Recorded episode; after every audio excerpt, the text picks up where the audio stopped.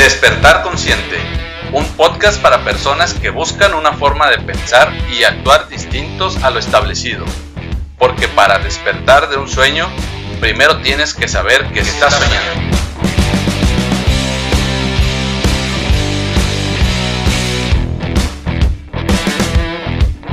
Mi nombre es Aaron Pérez y te doy la bienvenida a este espacio donde te comparto mi visión del bienestar en la que nuestros pensamientos y emociones influyen en nuestro cuerpo y entorno. Autoconocimiento, espiritualidad, gestión emocional, neurociencia y muchas cosas más.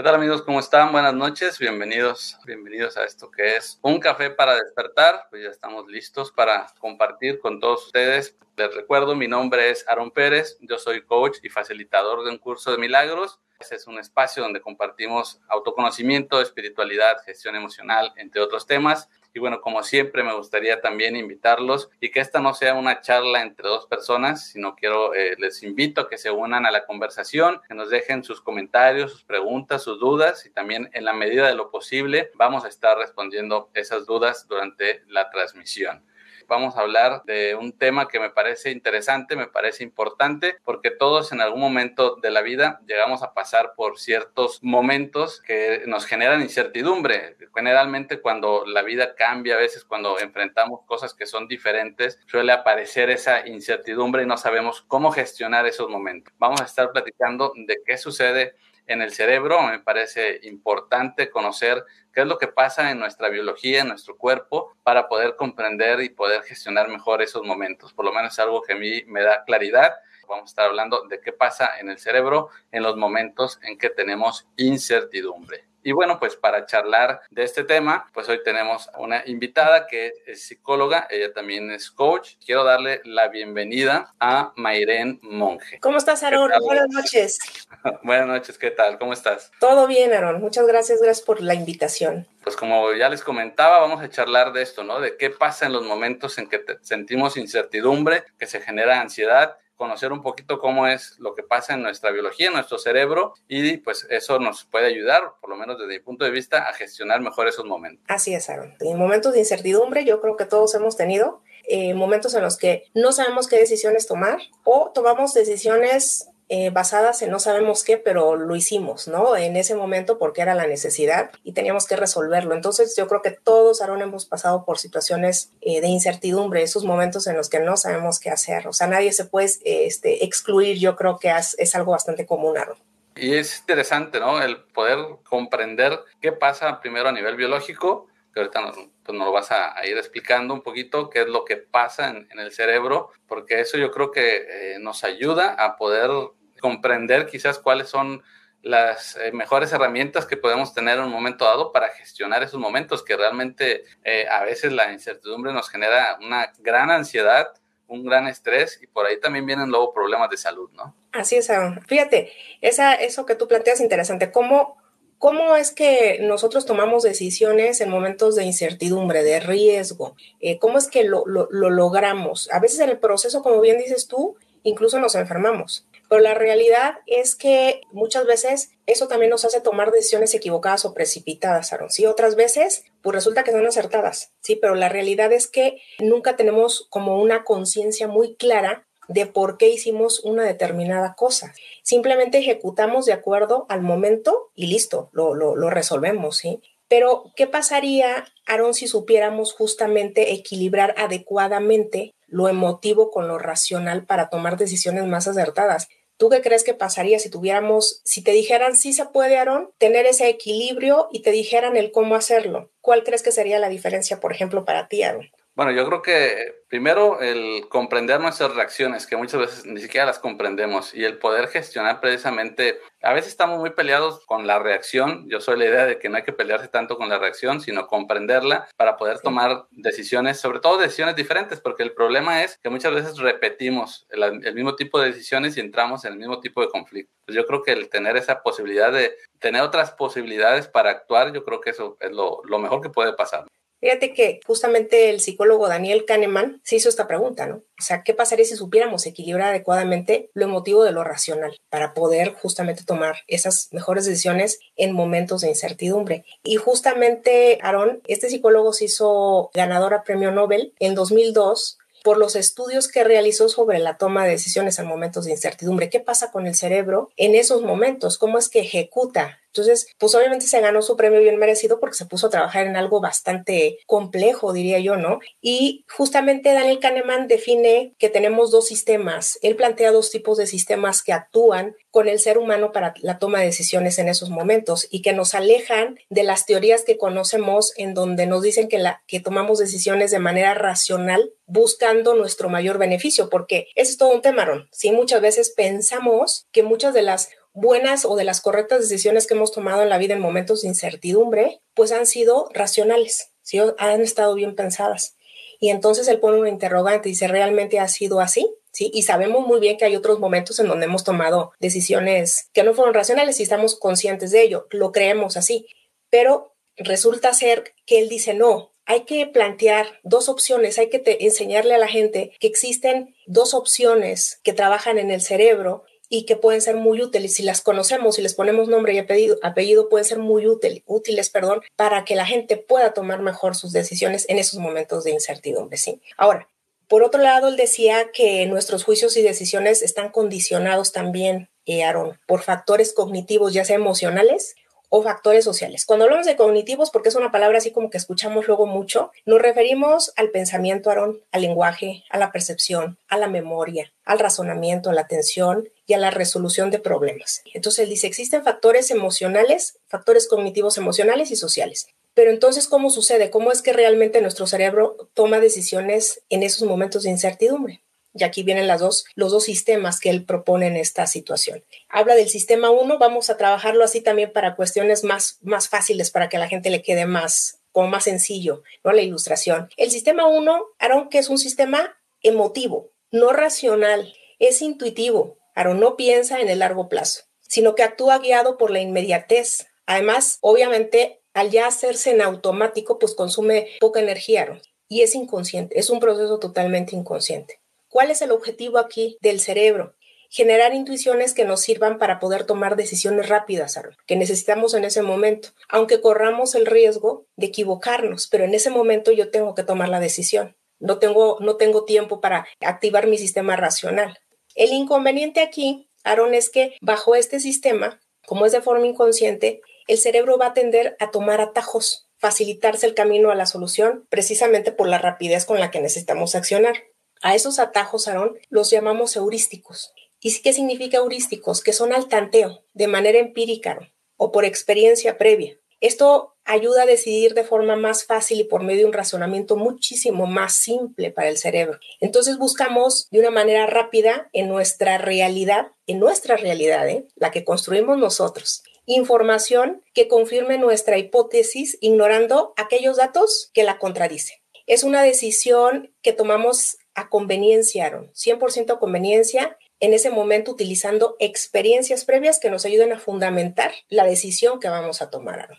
Entonces, el sistema 1, vamos a acordarnos, es 100% emotivo, no es racional. Y el sistema 2 es todo lo contrario, es el segundo sistema que usa el cerebro y es un sistema racional totalmente. Es más lento también, a diferencia del sistema 1, requiere más enfoque, Aaron, atención, esfuerzo, es muchísimo o totalmente consciente, ¿sí? Cumple con la misión de controlar las intuiciones. Y está aquí súper interesante, porque dice aquí el, eh, el, ganador del premio Nobel, controla las, las intuiciones del sistema 1, de las emociones. Por eso es que también es un poco más, más lento en su proceso.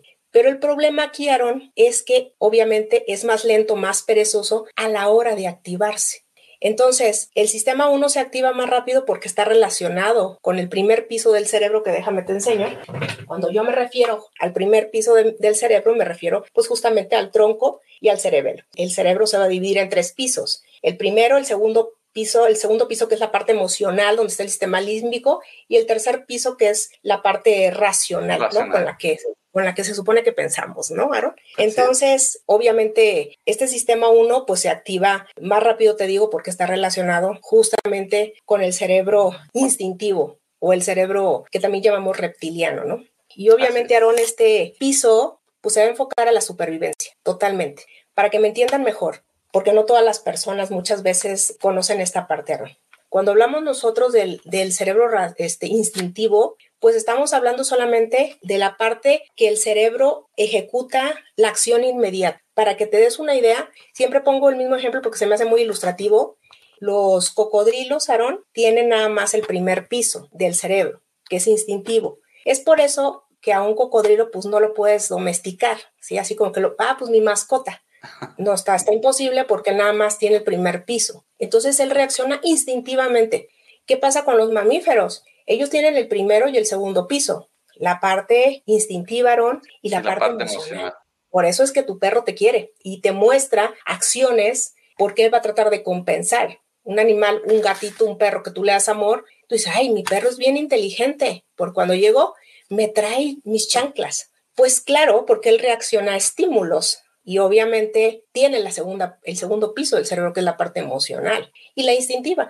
Pero nosotros, Aaron, somos los únicos que tenemos los tres pisos del cerebro, la parte racional. Una vez una persona se ofendió mucho porque en un curso porque me dijo, pero es que no puede ser porque mi perro es muy inteligente. Eso que tú estás diciendo implica que, que no es inteligente. Le dije, no, yo lo que estoy diciendo es que nada más tiene el primero y el segundo piso, no tiene el tercer piso, no tiene esa parte pensante como la tenemos nosotros pero es que él es muy inteligente. Me dice, no puede ser que no piensen. dije, mira, hay mucho por todavía por estudiar, hay mucho por descubrir y a lo mejor nos falta conocer algo más y algún día nos dicen por qué un perro sí podría ser inteligente. Pero al día de hoy te puedo decir que él reacciona a estímulos emocionales y de supervivencia. Entonces él trata de compensar. Tú le das cariño, pues él tiene la parte emocional, reacciona. Pero vamos, la ilustración la pongo justamente porque el sistema 1 se va a activar mucho más rápido porque está relacionado con el primer piso, ¿no? Y está totalmente enfocado a la supervivencia, ¿sí?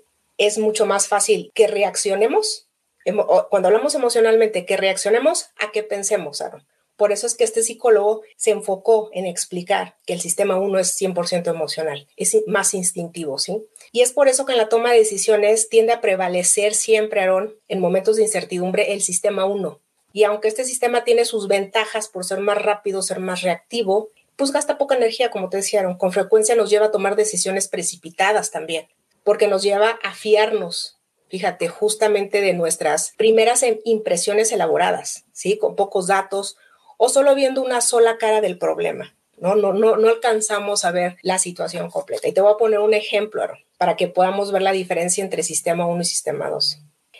Cuando nosotros vamos a votar por un candidato a la presidencia, vamos siempre a tender a usar más el sistema 1, porque nos enfocamos, Aaron, en lo emotivo, en lo intuitivo y no en lo racional en lo que ves, en lo que te hace sentir la persona. Nos dejamos llevar por lo que esa persona, ese candidato refleja lo que te transmite durante toda su campaña.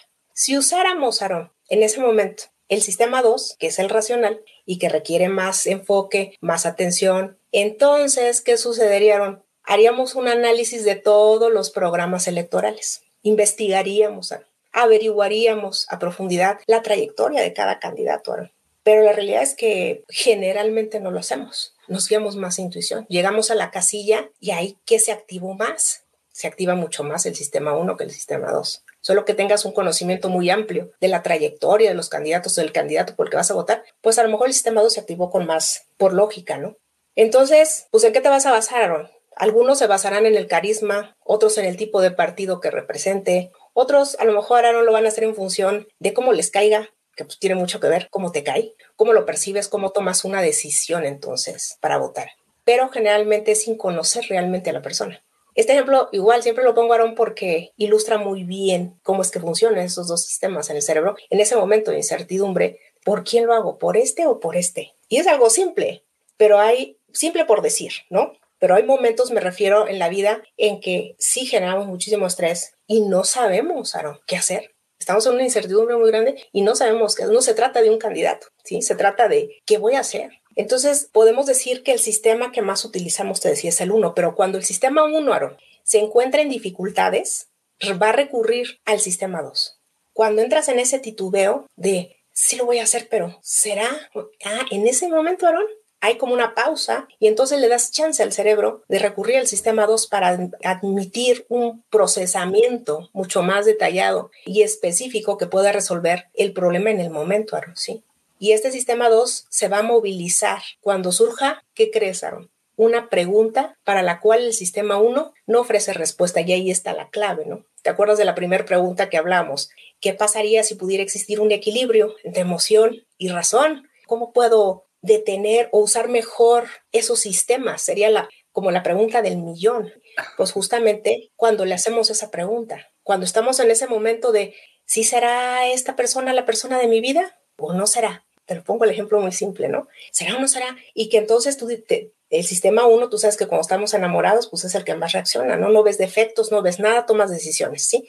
Pero cuando entra esa pequeña duda, y tú le das una pausa al cerebro y te haces la pregunta, el sistema 2 se activa. O sea, sí es de, de increíble nuestro cerebro, se activa. Le estás dando la pausa, le estás preguntando y entonces el raciocinio se activa para ofrecer una mejor respuesta a lo que estamos haciendo. Así que me, me fui como como gordo en tobogán, no sé no, si fui. No, no, está súper bien, la verdad te, estoy escuchando y lo explicas de una manera, me parece muy sencilla y me, gusta mucho porque precisamente entender esto como dos sistemas, ¿no? El sistema, como dices, uno es emocional, ¿no? Yo, por ejemplo, el, ah, la, la, ilustración que tengo en mi mente generalmente es que si tú estás en una situación de peligro, yo a veces digo, eh, imagínate que eh, volteas al cielo y algo te va a caer en la cabeza. No te vas a parar a pensar si te va a hacer daño, qué tanto te dañará, si te va a doler, no lo vas a pensar, simplemente vas a actuar. Eso es la emoción, ¿no? Eh, vas a, sobrevivir, vas a moverte y vas a salvar tu vida. Pero en otras ocasiones sentimos esa incertidumbre y nuestra intuición nos dice lo que queremos hacer o lo que, o lo que cree que es mejor de acuerdo como, como a, a, lo que tú decías, qué información tenemos, qué hemos visto a lo mejor una experiencia similar, ya sea en nosotros o en los demás.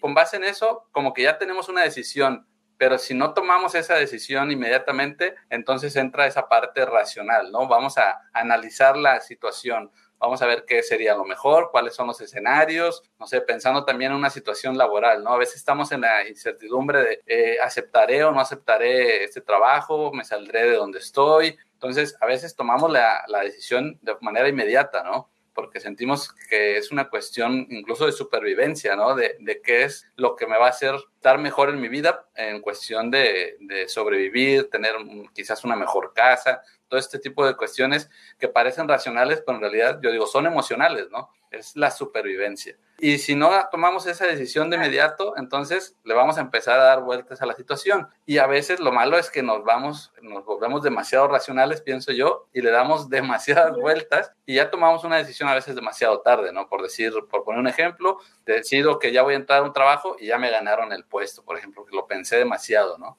Yo creo que por eso es importante saber conjuntar, saber en qué momentos estoy activando de acuerdo a qué situación ese, ese primer sistema o ese segundo sistema, ¿no? Así es, Aaron. Y como tú dices, aprender también a hacer pausas, porque a veces o somos muy arrebatados, Aaron, en nuestras decisiones, o somos muy pasivos. Y entonces entramos ahí en otro conflicto, porque a lo mejor si le damos esa oportunidad a cada sistema, hacemos una pausa y entonces el sistema racional se, se enciende.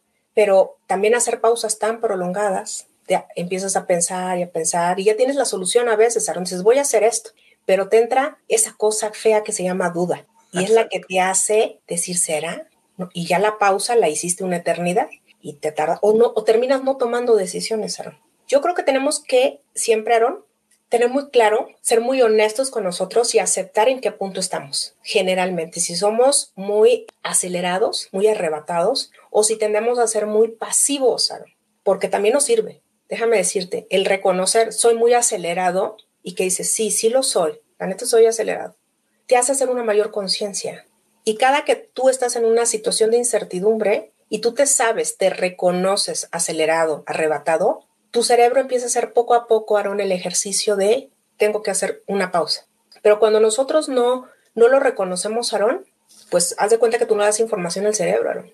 El cerebro dice, no, pues estamos bien, como hacemos las cosas pero sí sucede algo mágico, por llamarlo de alguna manera, ¿no? Cuando nosotros reconocemos, nos reconocemos en qué, en qué, en qué lugar estamos. Y si a eso añades, Aaron, el querer practicar ese equilibrio, te va a ayudar. en el momento que estés ahí y que dices, sí, esto, dices, a ver, no, espera. Generalmente una persona que es muy arrebatada, muy acelerada, va a hacer esas pausas, pero va a tender a no ser pausas prolongadas también por misma, la, su misma personalidad. La persona que es todo lo contrario, que es muy pasiva, y entonces a lo mejor ahí fíjate, curioso porque las personas que son, que tienden más a la pasividad, sí se, se activa ese sistema uno, pero como se hacen esas pausas de por sí, ya tienen la tendencia a hacer esas pausas, más fácil y más rápido tiende a activarse su sistema 2. Nada más que si me reconozco pasivo, entonces tengo también que tener presente que no me debo de tardar tanto, ni pausar tanto esa pausa, pues.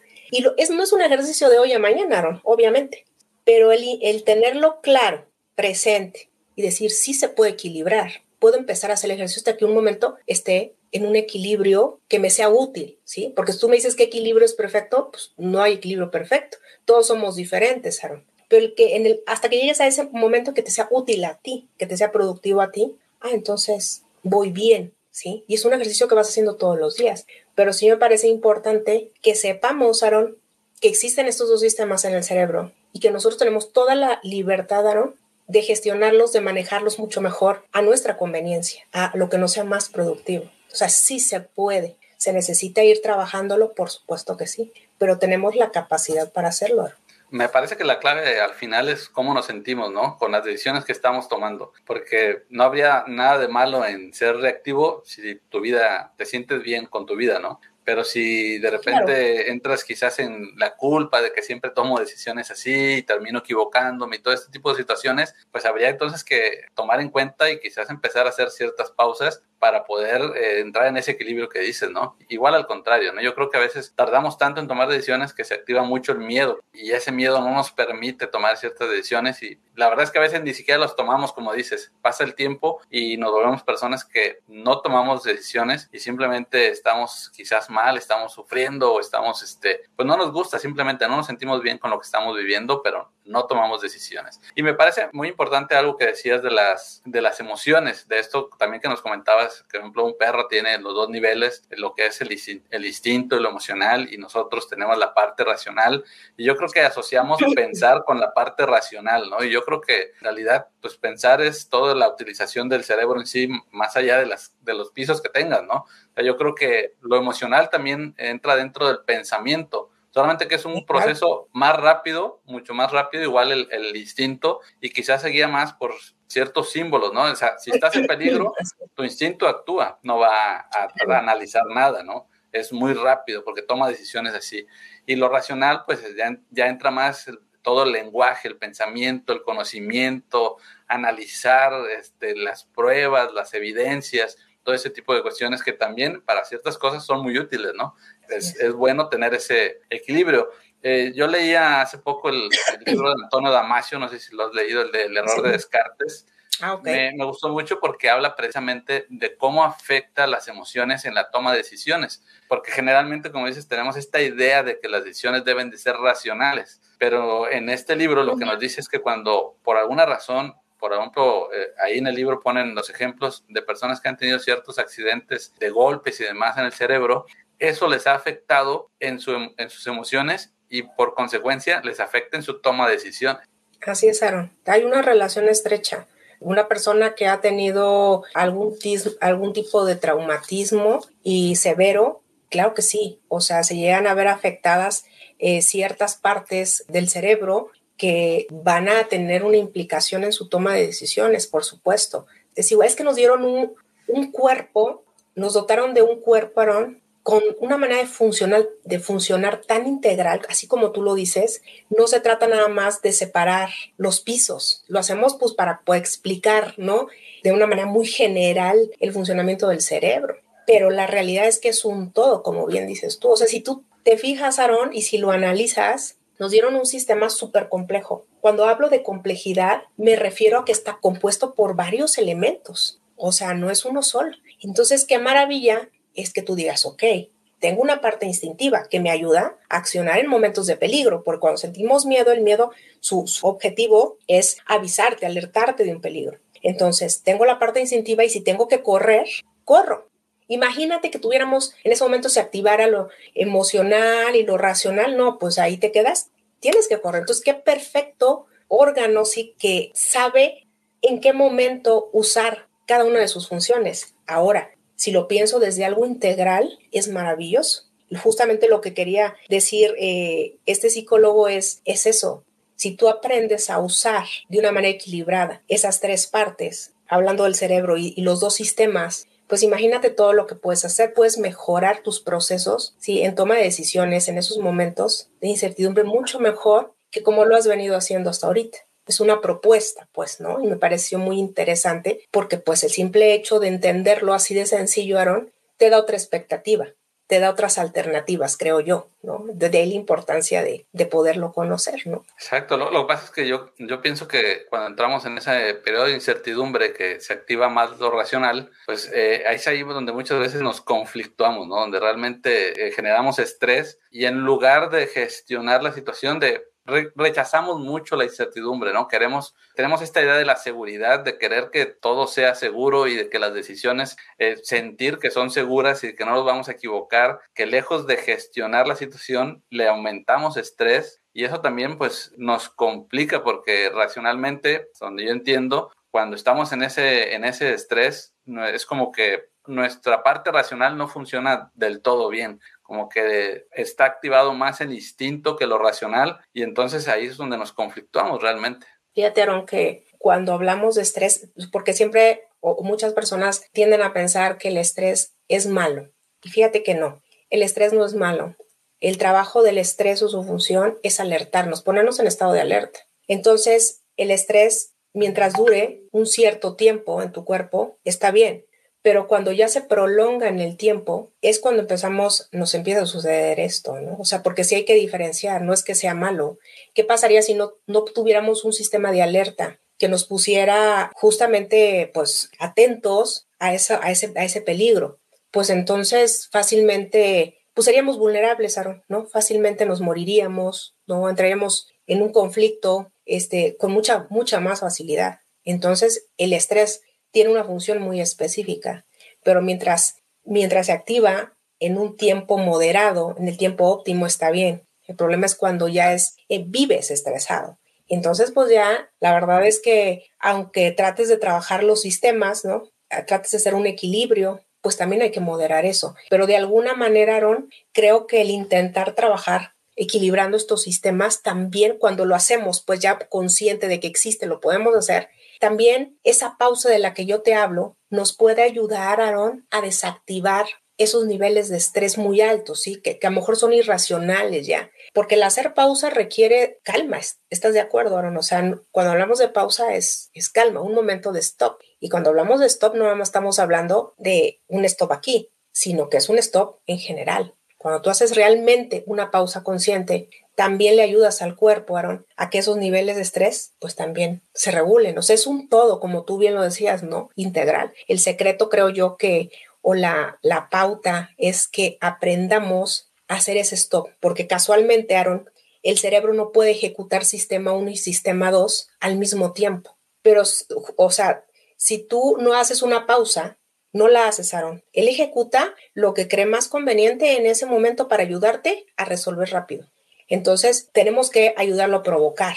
Ahora, si ya somos conscientes de esto, lo provoco, le ayudo, ¿sí? Y te digo que no es un ejercicio que vas a hacer ya ahorita, pero lo empiezas a practicar y me ha sucedido con muchos pacientes que son muy precipitados en sus decisiones, Aaron, ¿sí? Y que han tenido muchos problemas por esa situación, que empiezan, ya lo conocen, lo entienden, día uno, intento hacer una pausa. Claudique, no pude, no pude, María, es que soy acelerado.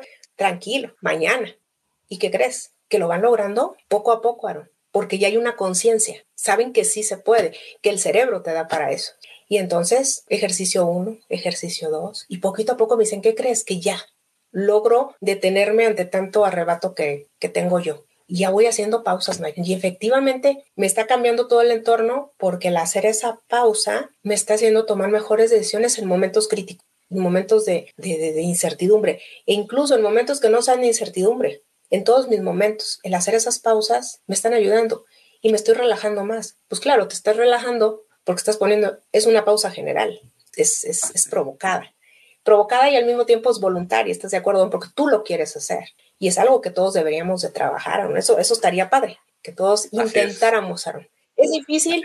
Bueno, tampoco es, es una cosa, no va a ser muy fácil porque cómo lo has hecho toda tu vida hasta el día de hoy. Hasta la pregunta. Hacer cambios implican su tiempo, pero también implican mucha voluntad. Pero pienso que sería muy padre que todos lo intentaran. No sé tú cómo ves. Sí, no, yo, yo también estoy de acuerdo contigo, Mayren, porque yo creo que también es una cuestión de hábitos, ¿no? Yo creo que a veces, pues si no te han enseñado a hacer esas pausas, pues obviamente va a ser más complicado, ¿no? Eso es lo que quizás lo va a complicar, no tanto el hecho de hacerlo. No sé qué pienses, me gustaría también saber, me, me surge esta, esta pregunta porque cuando hablamos de pausas, pues también muchas veces las personas dicen, bueno, pero ¿qué es hacer esa pausa o cómo lo hago? Y yo creo que no hay una manera de, sino que hay, existen hoy en día muchas maneras, no sé, a mí se me ocurre de repente, pues quizás meditar o quizás te vas a hacer un rato de ejercicio o quizás te pones a ver una película, o sea, algo que tú descubras que te sirve precisamente para hacer esa pausa y poder gestionar mejor esos momentos, ¿no? Así es, Aaron, y también de acuerdo a la circunstancia, ¿sí? Hay veces que sí tenemos la oportunidad de hacer una pausa y decir, a ver, voy a irme a hacer ejercicio, voy a salirme a correr tantito y ahorita regreso, porque la circunstancia te permite esa situación y dices, lo hago. Habrá otros momentos, Aaron, en donde a lo mejor no haya chance de salir a correr y tienes que resolver en ese momento. ¿Qué es hacer entonces una pausa en ese momento justo de incertidumbre? Tal cual, estoy en ese momento que voy a tomar la decisión emotivamente pero no estoy, no sé si va a ser la correcta. El simple hecho, Aaron, de hacerte una, la pregunta, ¿esta es la decisión correcta? ¿Qué crees?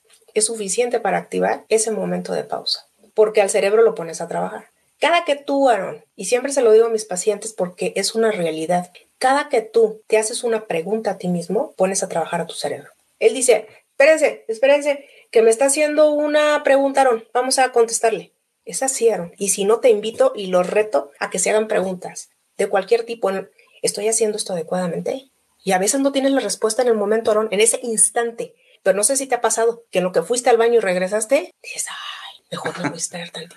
Sí, es cierto. Porque esa pausa de hacernos una pregunta idónea en ese momento, ¿cuál es la pregunta idónea? La que tú necesites en ese momento. Simplemente pregúntate mismo, ¿este es, es la decisión correcta? ¿Estaré haciendo bien o debería de tomar otra decisión? ¿Sabes qué, Aarón? Yo siempre digo algo. Nos dieron un cerebro, Aarón, y se lo digo a mis pacientes, se lo digo a mi hijo, se lo digo, se los digo yo a ustedes. Esto pesa alrededor entre un kilo trescientos, un kilo y medio. Entonces imagínate, no te lo pusieron en los pies, Aarón, no te lo pusieron aquí en el pecho, ¿sí? Te lo pusieron acá arriba, Aarón. La verdad, yo pienso que es muy pesado, Aarón, traer kilo y medio en la cabeza para que no lo usemos adecuadamente, Aarón.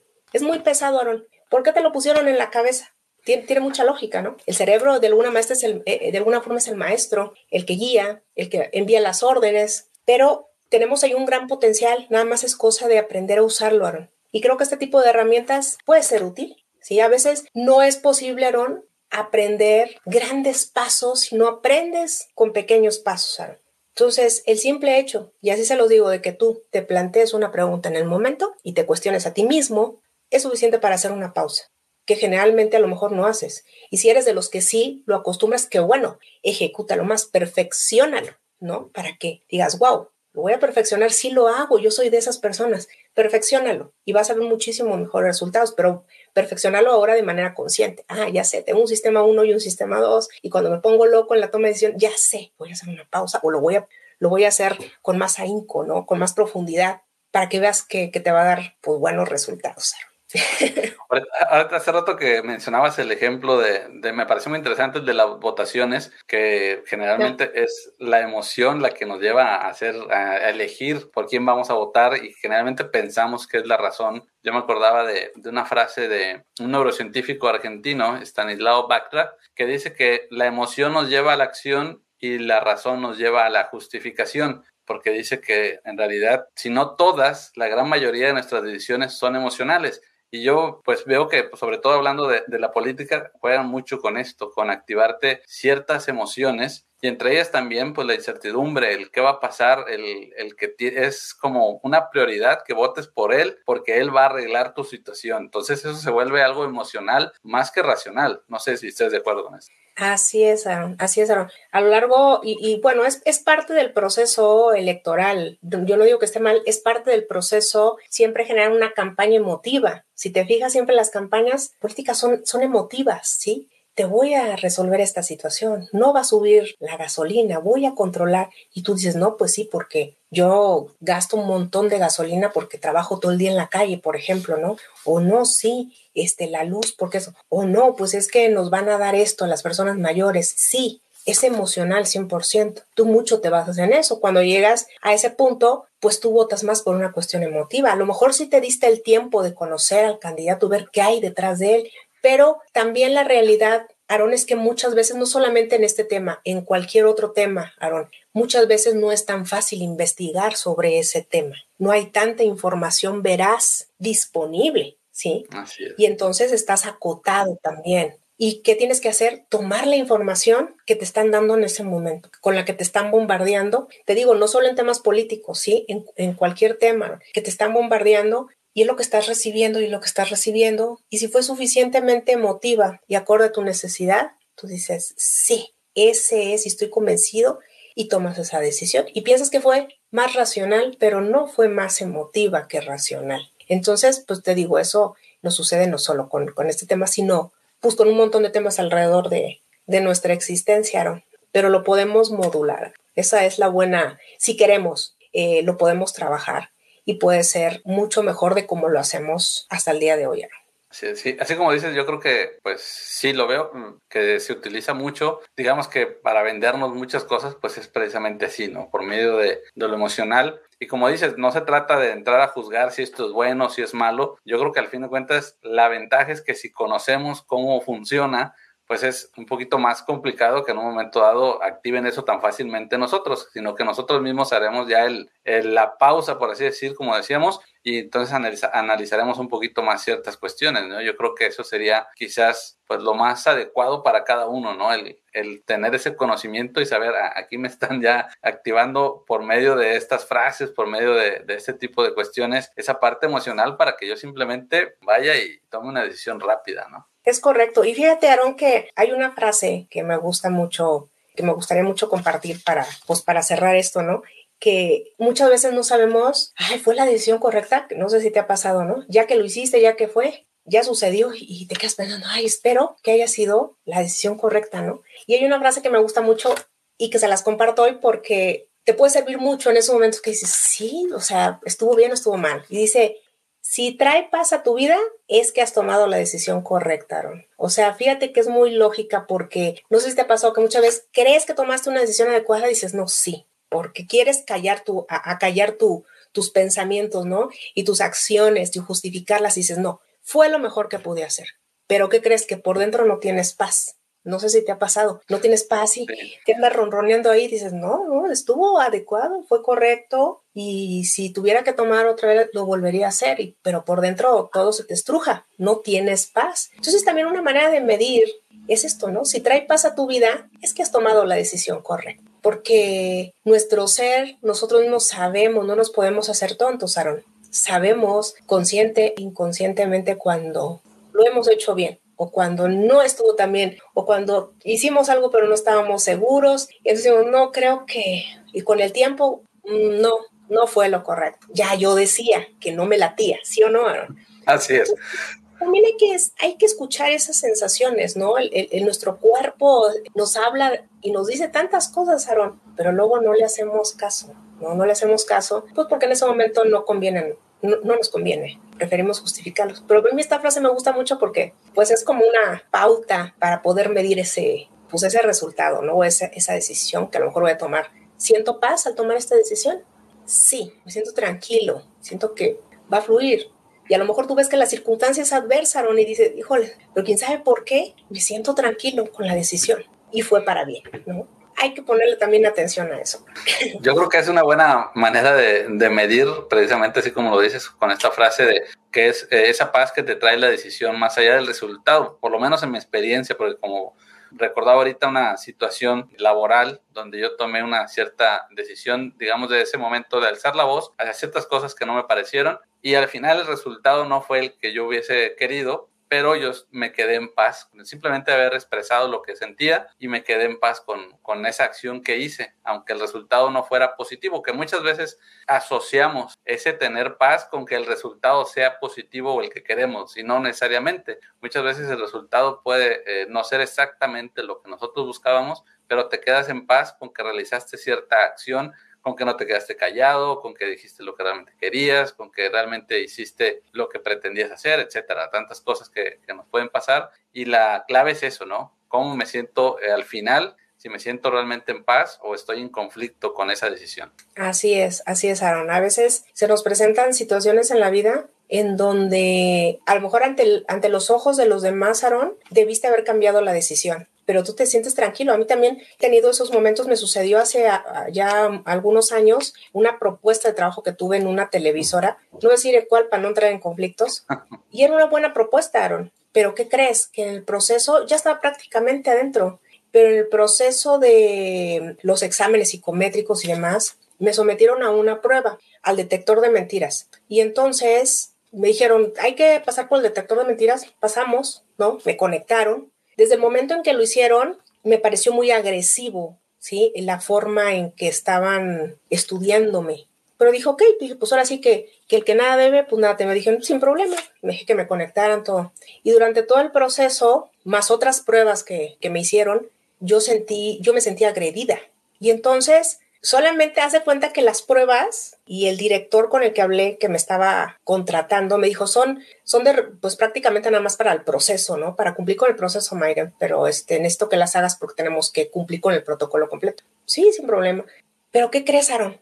Que no me gustó la forma en que me, me trataron y no me insultaron ni nada, sino el entorno, eh, la forma, me sentí así como que, pues, ¿qué onda? ¿Por qué este trato como tan agresivo desde mi perspectiva? ¿Y qué crees, Aaron? Que cuando terminé eh, los exámenes y todo, me dijeron, ¿quiere poner alguna, te dejamos una hoja en blanco para que pongas los comentarios sobre cómo te sentiste durante toda la evaluación? Fue una evaluación larguísima. Sí, me acuerdo que agarré la hoja, Aaron, y puse gracias. Fue todo lo que puse en la hoja.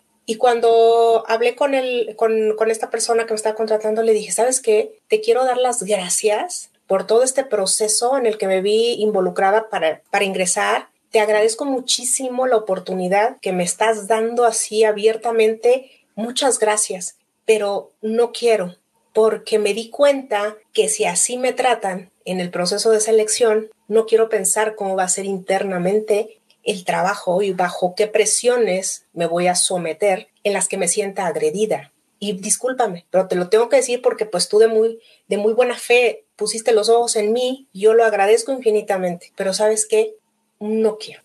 muchas gracias. Y dejé ir eso, Aaron, pero ¿qué crees? Que llegué a mi casa con una tranquilidad, con una paz. Al día de hoy, Aaron, no me arrepiento. Y muchas personas me dijeron, ay, Mayren, pero pues hubieras entrado, ya veías qué pasaba y si les dije, no, porque mi tranquilidad no está en venta, mi paz, mi libertad no está en venta. Y aquí es justamente, ¿no? Por eso siempre te digo que esta frase me gusta mucho, ¿no? Si te trae paz a tu vida es que has la decisión correcta. Y no me arrepiento.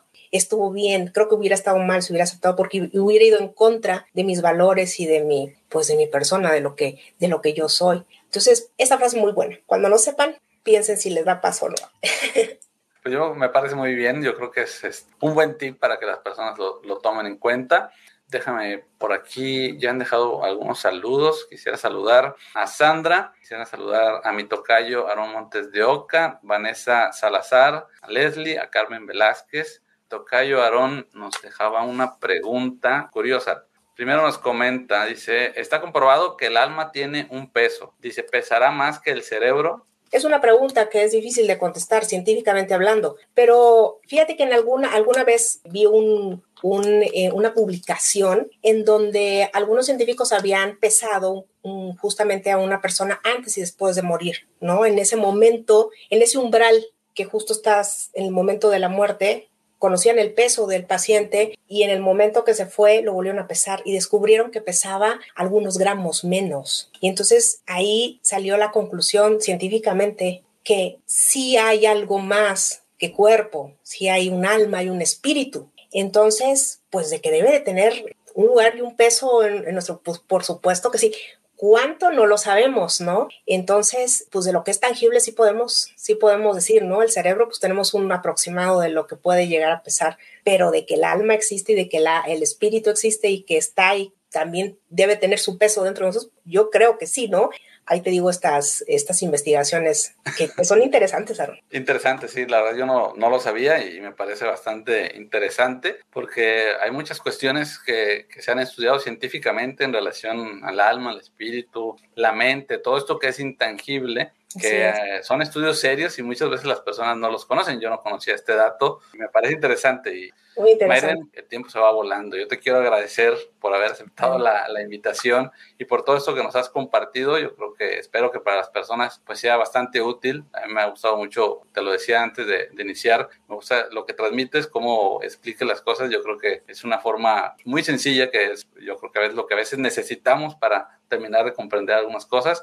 Te quiero agradecer. No sé si quieras comentar algo ya para ir cerrando esta transmisión. Pues nada, Aaron, invitarlos a que hagan sus pausas en esos momentos, ¿no? Que lo vayan practicando poco a poco. Al principio a lo mejor no te funciona, pero lo intentas una y otra vez y lo vas a lograr. Si hace, hacer esas pausas, si eres arrebatado y también no hacerlas tan largas, si eres, tiendes a ser más pasivo, ¿no? Ahí está la invitación, ya conocen que sí se puede y agradecer, agradecerte a ti, Aaron, la invitación ha sido un gusto, un placer y a toda la gente que se haya conectado también. Muchísimas gracias por dedicarnos pues este espacio para, para poder platicar. Y también te quiero agradecer porque sé que los viernes es el día que haces tu live en Instagram y bueno, hoy decidiste aceptar la invitación y bueno, entonces quiero que compartas también con todas las personas que estén viendo esta transmisión o que vean este video más adelante, qué es lo, a lo que te dedicas, qué es lo que haces para que la gente, si quiere conectar contigo y cuál es tu cuenta de Instagram para que la persona pueda ir a, a buscarte. Gracias, Aaron. Fíjate que solamente luego pregunta eh, en qué redes sociales estoy. Nada más estoy en Instagram en este momento. Me encuentran como eh, psicoterapia inteligente con doble E al final eh, y ahí me pueden encontrar. Y por supuesto que estaré compartiendo también pues esta charla en Instagram para que más personas te conozcan, Aaron, ¿no? Y, puedan gustar de la información que, que, brindas también, Aaron. Muchas gracias. No, pues gracias a ti y bueno, como siempre les recuerdo a todos, aquí abajo en la descripción pueden encontrar el enlace de nuestro invitado, en este caso Mayren Monge, pueden encontrar ahí su cuenta de Instagram, solamente vayan a la descripción y ahí van a encontrar el enlace y pueden eh, conectar con ella. Eh, siempre está compartiendo contenido muy, muy interesante, siempre está compartiendo realmente información que, sirve para todo lo que pues podemos tener como conflictos ahí en la vida. Yo les recomiendo que vayan y visiten su cuenta de Instagram. Y bueno, pues también les recuerdo que aquí abajo pueden encontrar también mis otras redes sociales o me pueden buscar en todas ellas como arroba Aaron Pérez Coach. Y bueno, pues nos estaríamos viendo el próximo viernes para tomarnos otro café para despertar y seguir compartiendo con todos ustedes. Mayren Monje, Muchísimas gracias. Al contrario, Aaron, muchas gracias. Buenas noches a todos. Buenas noches y nos vemos próximo viernes.